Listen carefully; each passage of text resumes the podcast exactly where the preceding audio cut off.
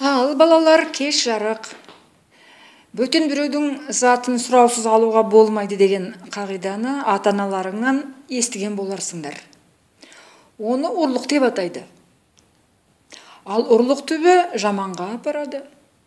Осыған орай түлкі мен құмыра атты халық ертегісін оқып берейін.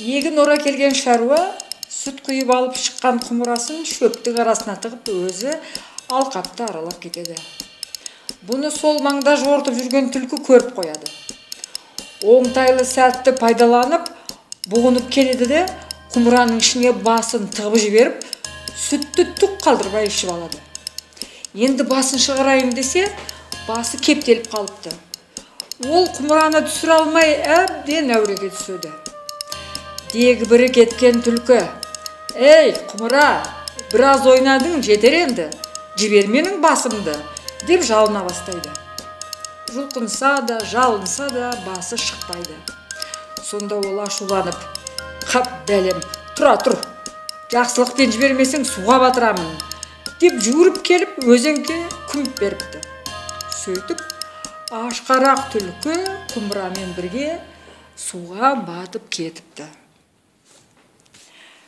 сөйтіп ұрлық үшін түлкі осылай суға батып кетіп жазаланды. Ал балалар ұйықтайтын уақытта жақындап қалыпты. Тыныш ұйықтап ерте тұрыңдар.